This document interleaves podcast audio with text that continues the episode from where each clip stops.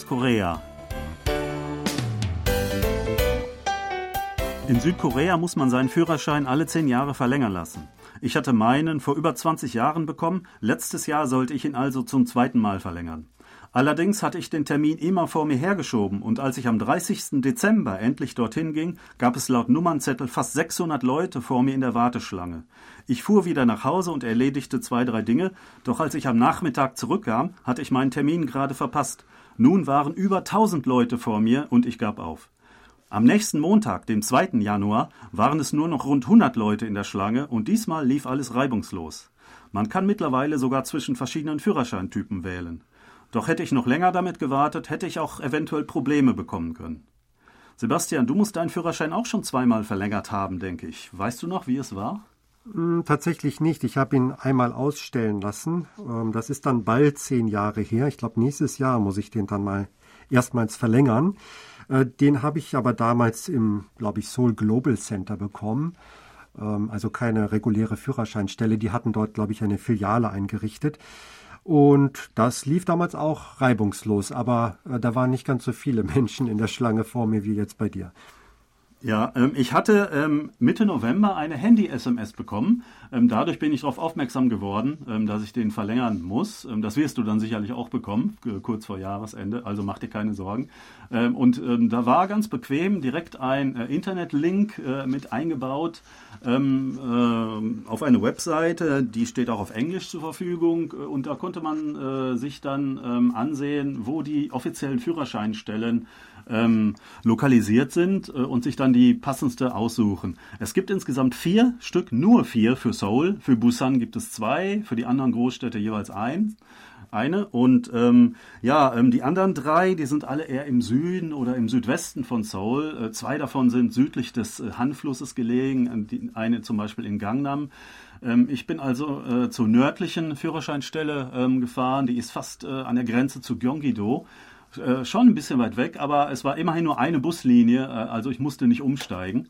Ähm, und äh, ja, da war ich ähm, zuerst sogar Anfang Dezember. Ähm, da hatte ich allerdings wenig Zeit. Ich bin nur mal hingekommen, um zu gucken. Ich habe mir das Formular geholt, das ich ausfüllen muss, um das dann genauer zu, zu Hause zu studieren.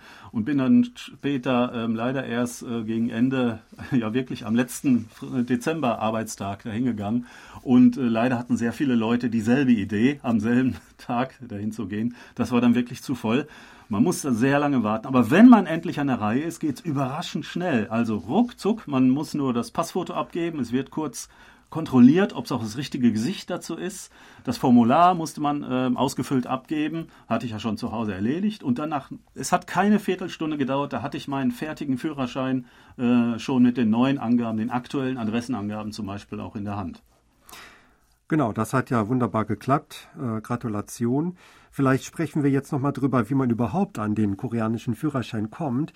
Denn dazu muss man ja den deutschen Führerschein oder je nachdem, wo man den Führerschein gemacht hat, eben erstmal, glaube ich, übersetzen und beglaubigen lassen. Das hatte ich damals an der Botschaft dann machen lassen. Damit konnte man dann sich äh, um diesen koreanischen Führerschein bemühen. Dann wird der, der Deutsche wurde auch einbehalten und dafür habe ich dann diese koreanische Karte bekommen. Der Deutsche wird hinterlegt. Man kann den zurückbekommen, wenn man zum Beispiel nach Deutschland möchte und äh, da äh, dort Auto fahren möchte. Dann kann man diesen äh, wieder bekommen. Müsste man theoretisch wieder zurückbringen nach dem Aufenthalt in Deutschland, aber das wird nicht äh, kontrolliert. Dann kann man den faktisch behalten. Äh, so funktioniert es erstmal und dann, glaube ich, ist der zehn Jahre gültig, richtig? Und dann kommt eben diese Aufforderung zur Verlängerung. Ja, richtig. Ähm, das ist ähm, die beste Methode. Es gibt noch Methoden für Kurzzeiturlaube oder Besucher in Korea. Also man kann sich auch in Deutschland einen international gültigen Führerschein ausstellen lassen. Der ist dann auch in Korea gültig, allerdings ähm, immer nur für ein Jahr. Man kann den äh, jeweils immer für ein weiteres Jahr dann verlängern. Und wenn man langfristig hier ist, ist das natürlich eine etwas ungünstige Sache. Oder die dritte Version, man kann in Korea von vornherein einen ganz neuen Führerschein äh, machen lassen äh, oder selber machen, indem man die Prüfungen einfach macht.